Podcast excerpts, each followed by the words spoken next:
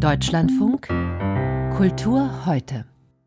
Von wirtschaftlicher Abhängigkeit und subtiler Gewalt erzählt Daniela Droscher aus der Perspektive eines Kindes in ihrem Roman Lügen über meine Mutter.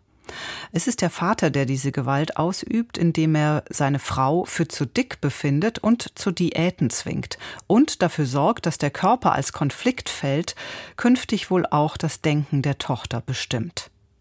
Dass sich Dröschers Geschichte als tragikomisches Kammerspiel gut für die Bühne eignet, hat das Nationaltheater Mannheim erkannt und mit Laura Linnenbaum eine Regisseurin engagiert, die sich immer wieder mit Texten auseinandersetzt, in denen es um gesellschaftliche Gewalt gegen Frauen geht.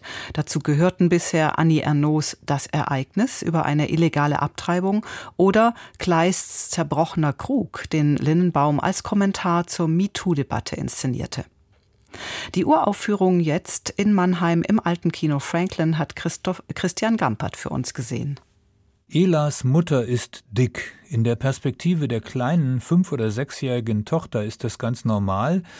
In der Perspektive des Vaters eher ein Ärgernis. Er hätte lieber eine gut aussehende Gattin, die besser zu seinen Aufsteigerträumen passt. Aber warum hat er sie dann geheiratet?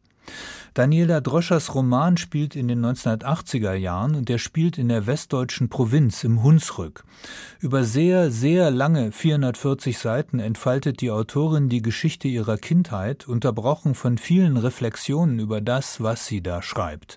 Es gelingen ihr teilweise dichte Schilderungen eines zwanghaft unglücklichen Familienlebens, in dem die Menschen nicht wirklich zueinander passen wollen. Was ihr nicht gelingt, ist die dringend notwendige Fiktionalisierung dieses Unglücks.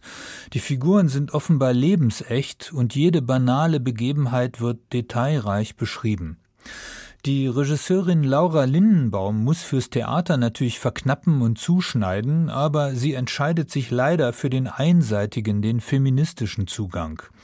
Was im Roman immerhin die Geschichte einer Kleinfamilie mit klebrig anhängender Verwandtschaft ist, wird auf der Bühne weitgehend zum frauenbewegten Manifest. Warum, wenn warum du nicht all die Jahre geblieben wolltest, du Kinder? Warum, warum, warum, warum, bist du, warum bist du nicht einfach gegangen? Warum, warum bist du all die Jahre geblieben? Warum? Das könnte jetzt also sehr ideologisch werden, wird es dann aber doch nicht. Allerdings braucht die Inszenierung einen sehr langen Anlauf für Selbstreflexion und befreiende Power-Performance am Schluss. Zunächst werden Versatzstücke des Kleinbürgerdaseins mit Masken gespielt, die drei Schauspielerinnen als irinienhafte schwarzgewandete Erzählerinnen, die sich, um dick zu sein, zum Teil Füllmaterial in die Strumpfhose stopfen. Zwischen Klavierspiel und Weihnachtsfeier wird der Vater als karrieresüchtiger Idiot vorgeführt, der seiner Frau eine Diät nach der anderen aufzwingt. Die Regisseurin vergibt die Chance, auch den Mann differenziert zu betrachten, der zwar den Maximen der Leistungsgesellschaft huldigt, aber gar nicht weiß, was er da tut.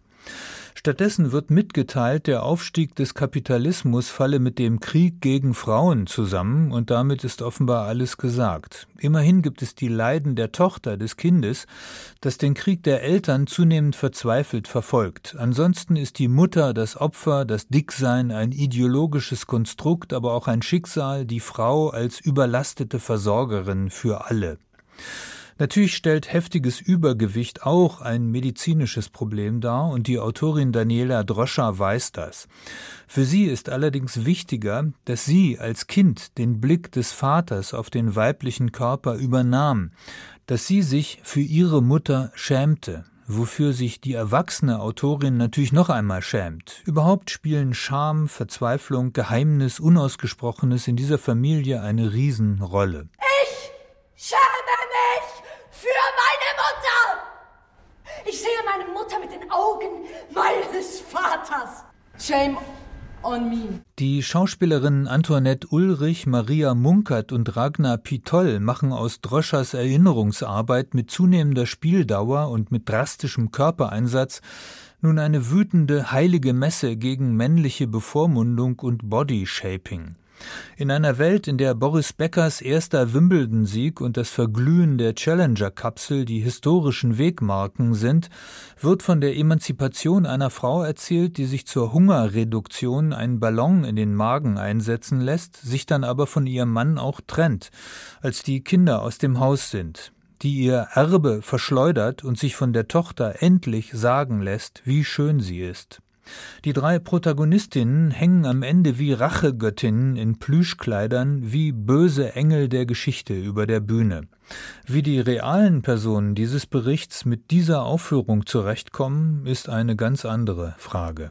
Christian Gampert über Laura Linnenbaums Inszenierung in Mannheim.